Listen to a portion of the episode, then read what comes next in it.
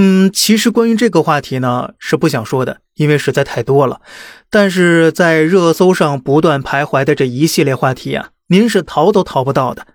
今儿呢，咱再说说关于专家的话呀。呃，专家说了，经济恢复呀，要靠老百姓买房才行。那具体的呢，您可以去网上搜搜。咱呢，继续聊。老百姓拿出三分之一存款买房，中国经济就恢复了。专家这个提议啊，您怎么看呢？其实这个老百姓是分很多层级的，真正需要买房的人是中低层收入的老百姓们，他们呢是刚需主体。而过去疫情三年来呀，过得最不好的就是这个群体了。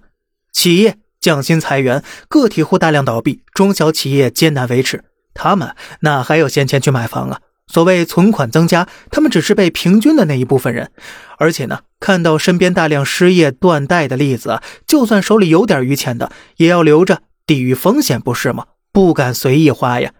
还有一部分老百姓呢，是那些公务人员、事业单位、国企员工、中大企业主和高管、明星名人，疫情是不受影响的，甚至呢是受益行业的人，比如医疗、外贸、生活必需品。直播等等，存款增加的主体应该是这一部分人，至少占了百分之八十。这大部分人严格来说呢，都并非普通的老百姓了，也不能代表老百姓这个群体。他们手中是有大量闲钱的，房子他们手里应该都有一两套了。这两年呢，没有好的投资理财项目，房子又不让炒了，也没有炒的价值了，这钱呢，只能存进银行了。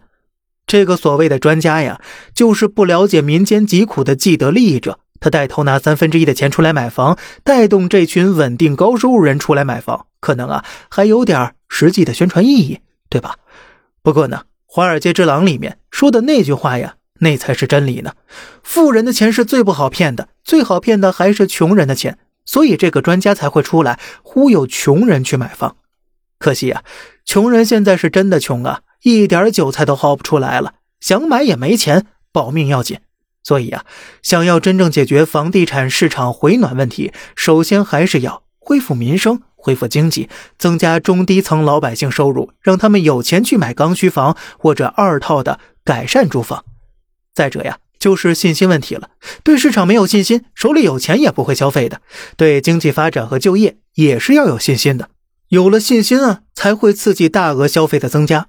如果是对未来一筹莫展，哪来的信心呢？目前看来啊。这已经是个死循环了，经济不行啊，又想让地产拉动经济，可是没人买房，企业艰难，政策刺激放水，房价高了，没钱的人买不起；房价降了，有钱的又在观望，房价于是继续阴跌。刚需不恢复，炒房人不入场，房地产市场继续惨淡，经济继续不行。现在呢，可能需要找到一个突破口，一个庞大体量的产业以高速增长去增加就业、消耗库存、拉动投资、带动其他产业，从而呢带动经济。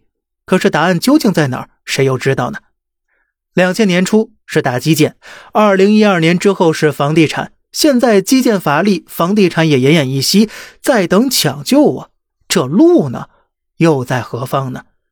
那么关于这个，您觉得呢？好了，这里是小胖侃大山，每天早上七点与你分享一些这世上发生的事儿，观点来自网络，咱们下期再见，拜拜。